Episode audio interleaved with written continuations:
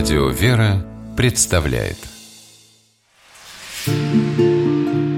Места и люди.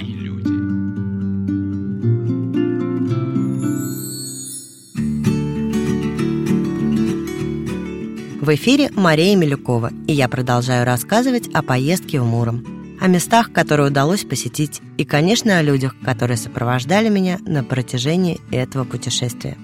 Экскурсовод Светлана училась в Государственном университете города Владимира на музыкальном отделении. Был верующий преподаватель Финченко, удивительнейший человек. Вел нас к вере. А, да, было даже так, что создавая свою программу, ему строго запрещали рассказывать о вере, но противостоя всем и вся, он говорил о том, что вера – это основа. И я не могу со студентами не говорить о шедеврах музыкального искусства Бортнянского, Чеснокова и, конечно же, Чайковского.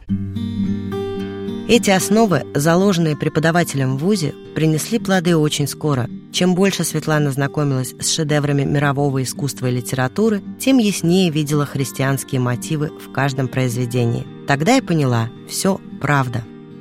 Тем временем мы подходим к первому монастырю на территории Мурма.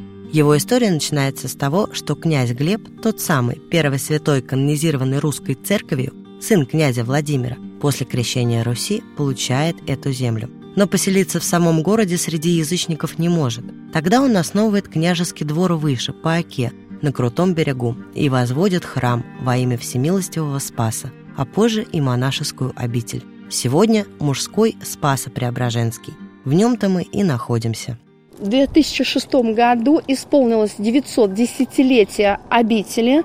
А, сюда прибыл патриарх Алексий и архимандрит Кирилл привозит из Киева-Печерского монастыря малый перст нетленных мощей преподобного Ильи Муромца. Сегодня святой Илья – покровитель российских ракетных войск стратегического назначения и погранслужбы России. Что неудивительно, ведь именно его считают прообразом знаменитого былинного силача-богатыря, охранявшего землю русскую. В самом Муроме о нем не счесть преданий. Например, потомками считаются муромчане Гущины, наследственно обладающие недюжиной силой – так, одному из них в конце XIX века даже было запрещено участвовать в кулачных боях. Преподобный Илья Муромец жил в XII веке и скончался иноком Киево-Печорской лавры около 1188 года. В советское время старались святость из образа Ильи убрать. Так, например, был искажен известный эпизод былины, когда к недвижимому Илье Муромцу приходят калики-перехожие, которые в итоге исцеляют его – кто они во всех советских изданиях опущены. А вот в дореволюционном варианте былины каликами были Господь Иисус Христос с апостолами. Но вот что было дальше. При советской же власти в 1988 году Межведомственная комиссия Минздрава УССР провела экспертизу мощей святого – Исследования показали, преподобный был исключительно сильным человеком и имел рост 177 сантиметров. Это высокий рост для средневековья. Были обнаружены признаки заболевания позвоночника. Былинный Илья от рождения и до 33 лет не мог двигаться. И следы от многочисленных ранений. Причиной смерти послужил, вероятно, удар острого орудия, копья или меча в грудь, сквозь прикрывавшую левую руку. Смерть наступила в возрасте около 40-55 лет. В отличие от многих мощей, часто скрытых от глаз, перст Ильи открыт, поэтому в Спасо-Преображенском мужском монастыре можно увидеть, как выглядят нетленные мощи, так сказать, вживую. Здесь же, в этом монастыре, по преданию, принял постриг святой Петр – по преданию, потому что точно это сказать невозможно, рассказывает отец Серапион, которого мы тут встретили. Спасо-Преображенский монастырь был, и это мнение большинства историков, исследователей, что он был именно княжеским монастырем. В летописях упоминается о погребении здесь некоторых муромских князей, как в XII, так и в XIII веке. В то время монастырей на территории современного Мурома было всего два. Один из них – епископский. То, что князь мог принять постриг там, где жил епископ, маловероятно. Кроме того, Как правило, князья принимали монашеский постриг в тех монастырях, китарами которого они были. Вот Спасский монастырь был именно княжеским. То есть э, его ктиторами, боготворителями были именно муромские князья. Не успеваем мы подойти к главному храму, как по дороге нас останавливает один из паломников и спрашивает у Светланы, почему во время экскурсий забывают рассказывать о подвиге Женечки Родионова. Света уже мне объясняет. Как правило, туристы едут по программе на тему любви, семьи и брака. Военная тематика не так популярна. А между тем... Женя Родионов э, родился в Подмосковье в Подольске, но когда был забран на чеченскую границу в ряды служения российской армии, он был взят в плен боевиками. С него потребовали, чтобы он снял крест и отрекся от православия. Он ответил категорическим нет и был заточен на 100 дней плена. И после 100-дневного э, пребывания в плену вновь прозвучал вопрос, и вновь было категорическое нет, за что он был жестоко обезглавлен.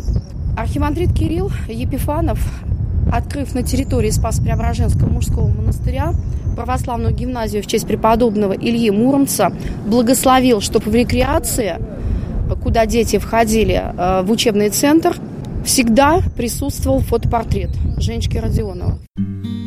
На фасаде часовни святого великомученика и победоносца Георгия установлено распятие в память о погибших войнах на Северном Кавказе – Освящено оно было в день десятилетия мученической кончины Евгения Родионова. Внизу под крестом земля, которую специально привезли из Чечни, от алтаря храма Михаила Архангела в городе Грозный.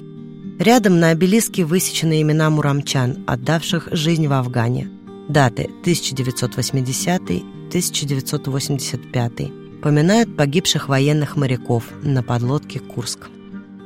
Прихожанам памятен случай. Пришла мать солдата. Сын пропал в Чечне. Спросила, за что молиться? За здравие или за упокой? Конечно, за здравие, посоветовал ей тогда игумен Кирилл. И отслужил молебен перед главной святыней Спаса Преображенской обители, иконы Божией Матери Скоропослушница. Через несколько дней из комиссариата пришло известие «Сын погиб». Прислали цинковый гроб. Уже вырыли могилу, и тут сын целый и невредимый возвращается из чеченского плена. Тогда это чудо потрясло весь Муром. Могилу закопали, а сына повели к спасительнице. С тех пор многие новобранцы и контрактники идут помолиться светлому образу. Военные, которых здесь прекрасно знают, рассказывали, в какие засады попадали в горячих точках, и как буквально чудом небесные силы сохраняли им жизнь, выводили из засад и плена. Не случайно солдаты и после службы в армии не забывают дорогу к скоропослушнице, молятся, благодарят. Эта икона появилась здесь в 1878 году и дважды спасала обитель. В конце XIX века монастырь полностью разорился и находился в крайней нужде – Тогда настоятель поехал на Афон, где и написали образ. Отец Антоний вместе с братьями стали петь Божьей Матери Параклисисы, то есть молебные пение с пением Акафиста Божьей Матери. И через некоторое время нашлись люди, которые пожелали помочь обители. Кто-то деньгами, кто-то стройматериалами. Был воздвигнут братский корпус из красного кирпича, на который обращают внимание абсолютно все. Появилась возможность теперь закончить кирпичневую ограду монастыря. Монастырь пришел в состояние боголепия. И храмы, построенные э, Иваном Грозным, это соборный храм в честь преображения Господня и митрополитом Царским и Подонским Варсонофием, это Покровский храм, были тоже полностью отремонтированы и приведены в полный порядок. В Покровском храме, где находилась эта икона, был устроен предел в честь этого чудотворного образа Божьей Матери. Второй раз Богородица спасла монастырь в 1995 -м. Тогда отсюда только-только выехала воинская часть, оставив казармы, военный плац и церкви без куполов. Целый год несколько монахов во главе со своим игуменом Кириллом молились в нищете. Потому что не было келей, Спали все в храме. Тогда, правда, там еще и храма-то не было. Вот, было холодно, а спали в тужурках закрытых. У нас э, есть э, вот сейчас среди братьев такие насельники, которые вспоминают об этой жизни, как, э, конечно же, тяжелой.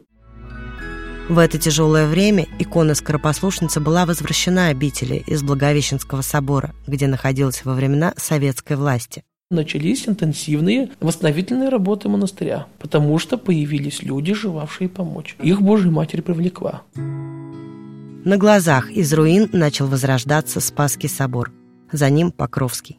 Сегодня Спасо-Преображенский монастырь поражает. Честно говоря, трудно вообще поверить, что он мужской. Обитель утопает в цветах.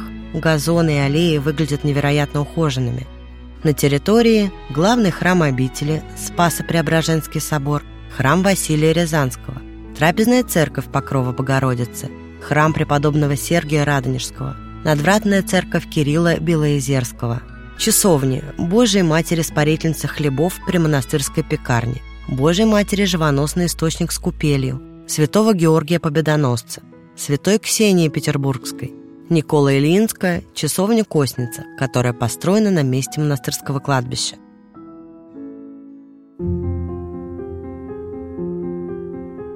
Во времена СССР при строительстве воинской части из могил кости сваливались к собору или оставались под асфальтом плаца, расположенного на погосте. Монахи по сей день собирают останки и хоронят их. Еще здесь есть духовное училище имени патриарха Пимена, братский корпус, гостиница для паломников, трапезная, монастырский пруд с кувшинками и мини-зоопарк с курами, павлинами и лошадками. Вроде все. Не заметив в предыдущие годы, а вот в прошлом году вот это появилось. Помимо колечек, крестиков, которые увешана э, наша скоропослушница, люди 22 ноября, когда совершалось их празднование, храм Покровский был наполнен людьми.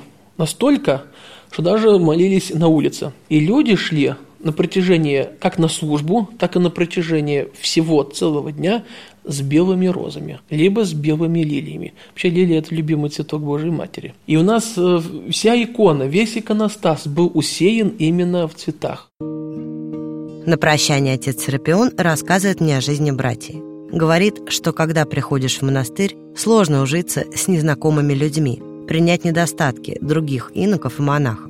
В семейной ты жизни не всегда принимаешь слабости родных людей, а в монастыре семья большая и делится вот каким наблюдением. Женские монастыри – это женские, а женщине всегда сложно ужиться с другой женщиной в силу сложности женского характера. Мужчины, как мне думается, на многие вещи смотрят намного проще. Вот если вот так вот можно выразиться, не заморачиваясь. Поэтому в мужских монастырях всегда проще. И с мужчинами, я думаю, что всегда проще договориться, потому что от женщины мы не знаем, что ожидать. Так, размышляя о сложности женского характера и о семейных отношениях в целом, возвращаемся к теме любви, семьи и брака. У центральных ворот Светлана замечает монахиню. Это мать Татьяна, которая трудится в селе Лазарево, где находятся мощи святой Иулиании, о которой я уже наслышана, но ехать, честно говоря, не собиралась до этого разговора. Приезжайте рассказать и про Ульянию. До революции э, иконы Ульянии благословляли на брак, потому что все считали, что молитва Ульянии, как э, семейный человек, как имеющий много детей, огромное значение имеет. Со мной такие истории происходят редко, а потому особенно ценны. Зная, что одна из дорогих моему сердцу монахинь в Свято-Троицком монастыре Мать Иулиания молится своей святой Иулиании Лазаревской, за то, чтобы у меня получилось собрать хороший материал, получить такое предложение и отказаться, я, конечно, не могла.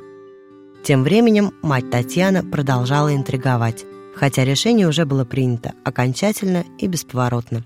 А владыка Евлогий, например, наш говорил, что подвиг Ульянии Лазаревской в хранении семьи, возрождении семьи гораздо выше подвига Петра и Февронии. Сталкиваемся с паломником, который приезжает, ну, много просит. Сейчас же бездетность – это ну, беда, скажем. Уже столько родилось ульяниюшек. Вот они уже приезжают с маленькими детишками, с этими ульяниюшками, с девочками. А как назвать мальчика? Вот он родился по просьбе Ульяни. Ну, говорит, давайте Юлиан. Есть такое имя мужское. Все идет к тому, что вот эти все научные доказательства, светские всякие высказывания теряют силу Большинство людей, разумных, умных, понимают, что только по воле Божией, что только по молитвам святых угодников и желанию самих супругов Господь дает детей, Господь дает благочестивые отношения в семье, Господь дает мир, тепло. И не только между мужем и женой, между семейными, свекровь, сноха, там всякие зятья, все. Люди едут и вот рассказывают истории, их, кажется, без придумать не может, то, что устраивает, например, родные с родными. Это просто уму непостижимо. Вот поэтому Льяния единственная из всех святых женщин милостивая. Больше никого нет. Одна, одна из всех, из всех. Что не есть на свете женщин святых, есть и мученицы, великомученицы, праведные, милостивые, только одна Ульяния Лазаревская. Мощи святой Ульянии Милостивой находятся в родовом поместье ее мужа. Сегодня архиерейском подворье, недалеко от города Муром, в селе Лазарево. При входе в храм меня встречает настоятельница, мать Сергия. Любовь к Богу, вера у нее в крови, и дед и прадед были священниками.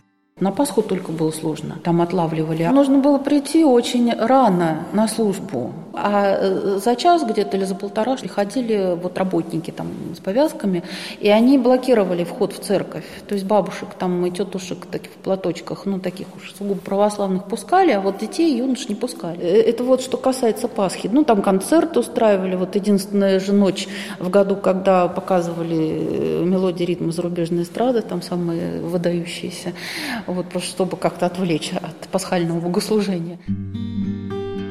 В монахине девушка не собиралась. Училась в Московском университете на историческом факультете. В аспирантуре училась, когда у меня была тема паломничество по русским монастырям. И вот я сама вот и поехала, и поехала, и приехала.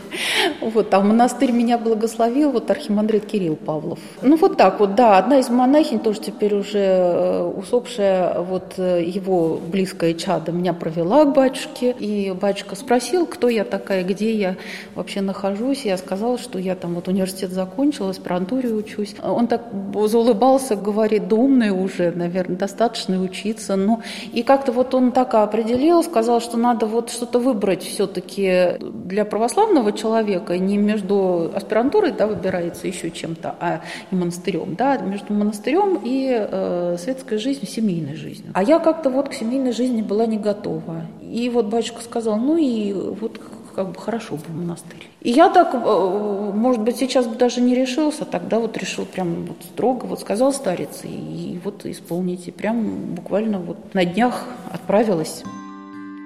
Вот эти вот монастыри наши, когда они еще были разрушены и только восстанавливались, э, в них какое-то особое тепло было, особая ревность была к э, вот жизни в этом монастыре. Мне кажется, даже сейчас вот мы живем в условиях лучше гораздо и с отоплением, и с горячей водой, и чистым бельем. А тогда у нас было 15 человек вот в Троицком монастыре в 91 году. У каждого по несколько послушаний. Каждый знал, что он э, за что-то ответственный, и что вот для жизни общего монастыря каждый не необходим. И вот эта вот необходимость, она давала какие-то силы, вот и радость от пребывания.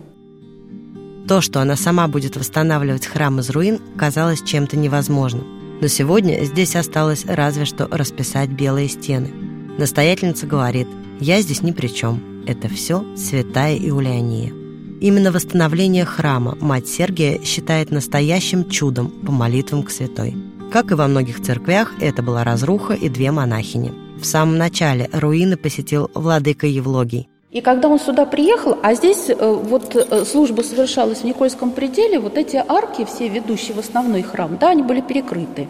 Здесь просто открытое небо, вот, естественно, куча мусора, и вот э, владыка Евлогий пришел сюда, а до этого он просто ходил по территории, как-то вот молился, и он сказал, что это, конечно, место Юлианина, что нужно сюда возвращать мощи, но надо вот куда? Восстановить храм, мы вернем мощи.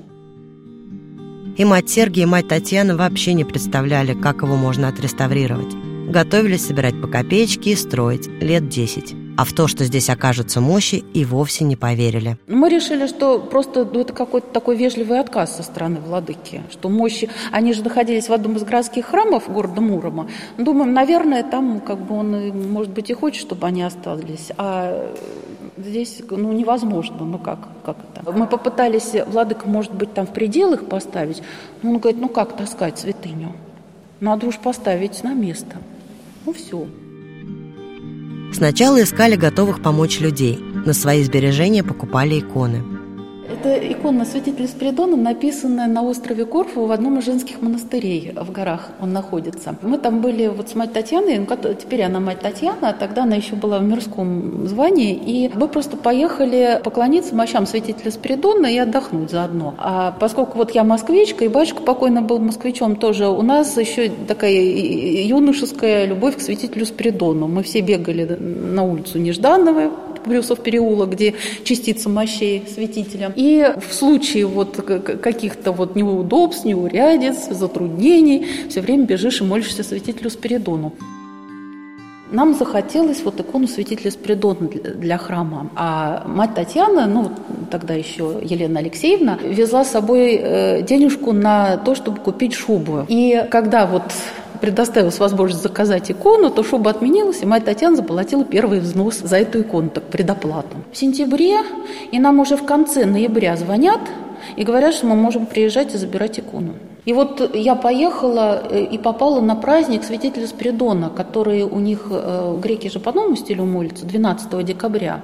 И у них там э, необыкновенное празднество. На трое суток выносят, достают мощи из раки, ставят посредине храма и молятся беспрерывно святителю Спиридону. И вот я приехала на Корфу, а, забрала икону из женского монастыря. И когда ее привезла, то священники местной церкви, вот Киркиры, а, они очень высоко оценили сам образ и сказали, ну что ты будешь в гостинице ее хранить, давай мы ее в алтарь поставим. И вот наша икона, она трое суток вот стояла в алтаре, пока я ее не забрала. И на мощах святителя Спиридона ее осветили. Со временем стали появляться благодетели. Из ниоткуда, рассказывает мать Серги. Как-то один из прихожан в критической ситуации спросил, чем он может помочь. А у нас к тому времени, значит, был выложен, естественно, кирпичный свод, а мы побоялись выкладывать из современного кирпича, современным раствором, думаю, не дай бог, ведь еще там что-то упадет. И нам инженеры сделали такую металлическую конструкцию, ну, чертеж металлической конструкции. То есть у нас там стоит такой огромный шатер и уже просто утепленный. И вот мы говорим, нам первое, конечно, нужно перекрыть крышу, и вот показываем ему чертежи. Этот человек оказывается одним из совладельцев э, вот завода, который как раз раз металлическими конструкциями занимается. Это вот был первый вклад, придавший силы и бодрости, потому что он взял эти чертежи, они там на заводе сделали эту металлическую конструкцию, они ее там собрали, чтобы проверить, что все хорошо, разобрали, положили на свою машину, сюда нам привезли и выложили.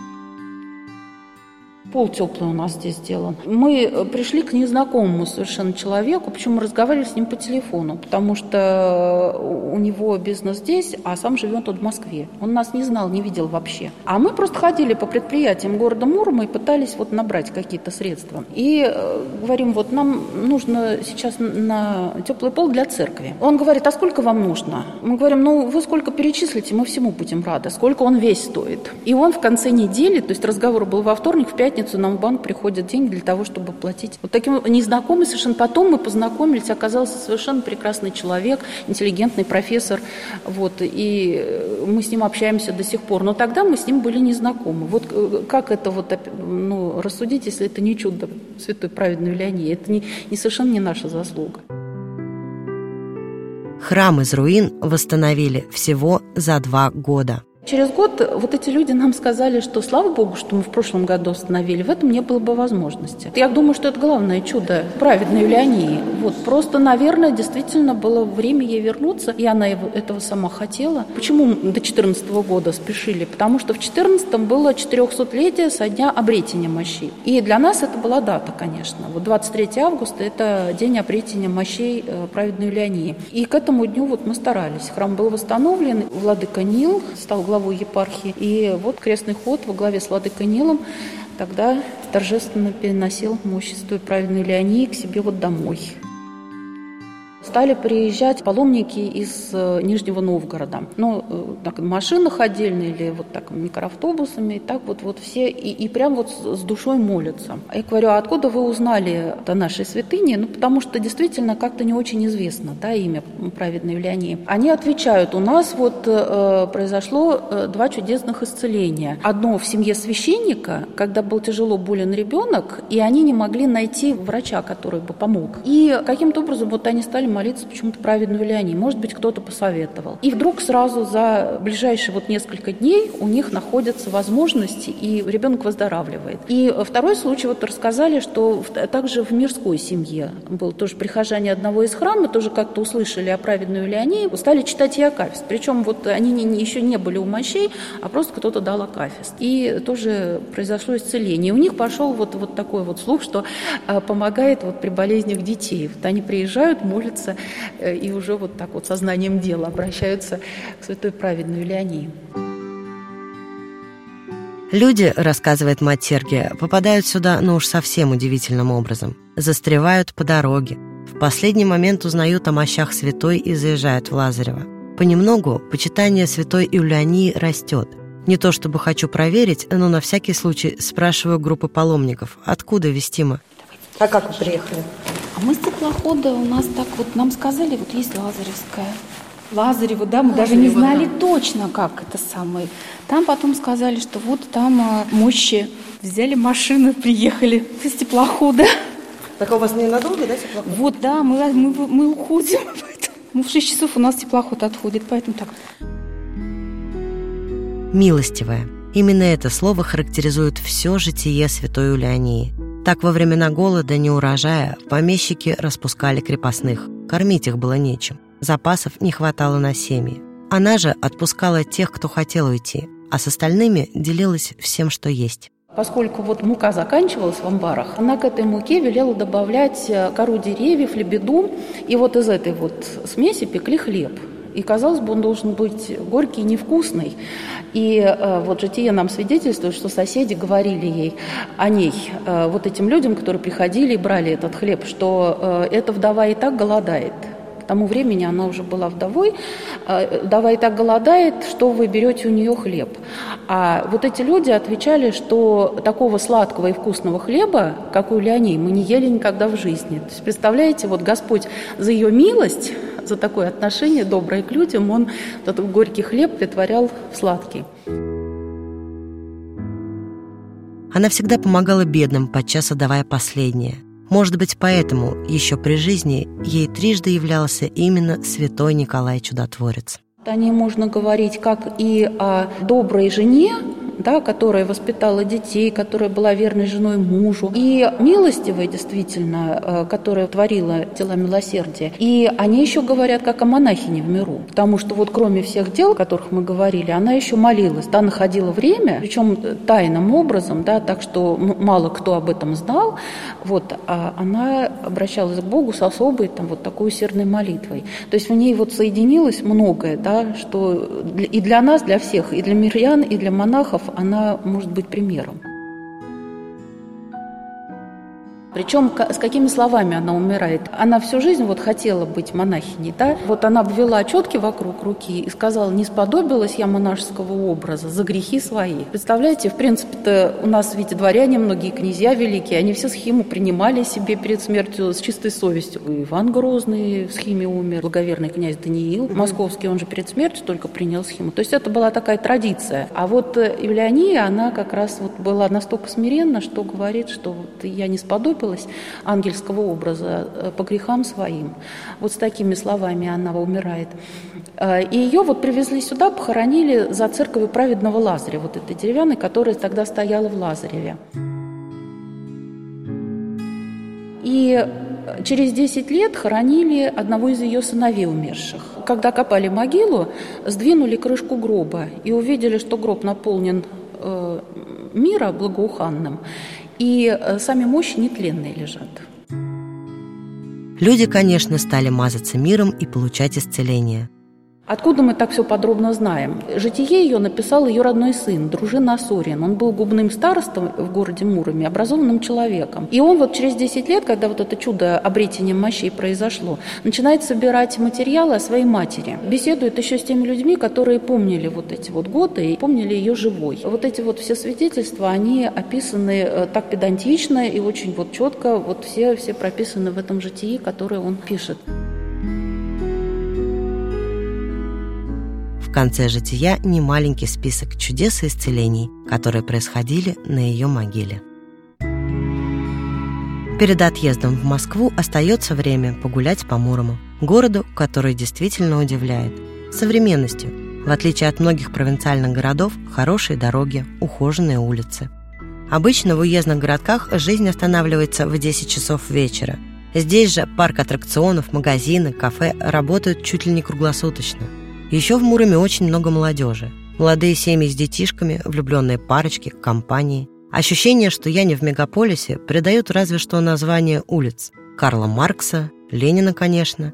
Хотя, по словам экскурсовода Светланы, так было не всегда.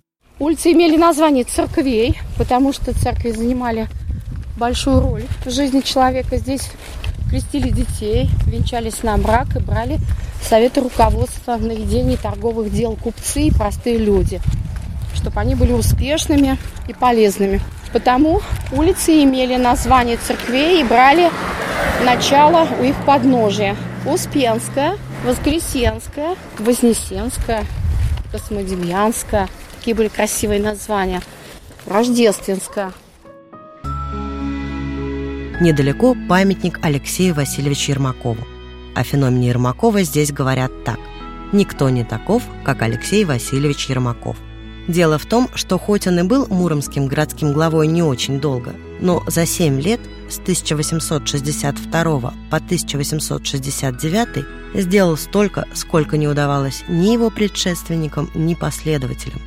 Замощенные улицы, новые здания театра и казарм, детский приют, за пределы города вывел ярмарку и устроил там целый торгово-развлекательный комплекс.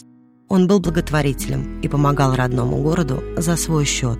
Поэтому, когда речь зашла о том, что неплохо было бы поставить Ермакову памятник, все бизнесмены города, частные предприниматели, обычные муромчане инициативу поддержали единогласно и в воспитательных целях, чтобы молодежь помнила и знала, на кого равняться. Ну и, конечно, если в вопросах «как любить Родину» равняться на Ермакова, в вопросах семейных, в самом центре знаменитый памятник святым Петру и Февронии Муромским.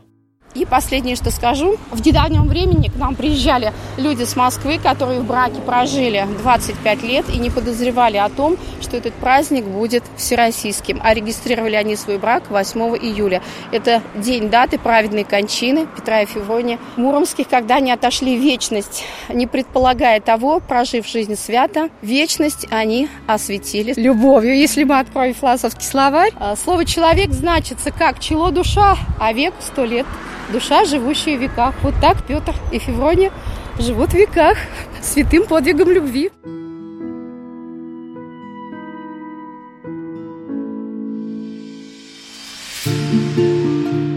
Места и люди.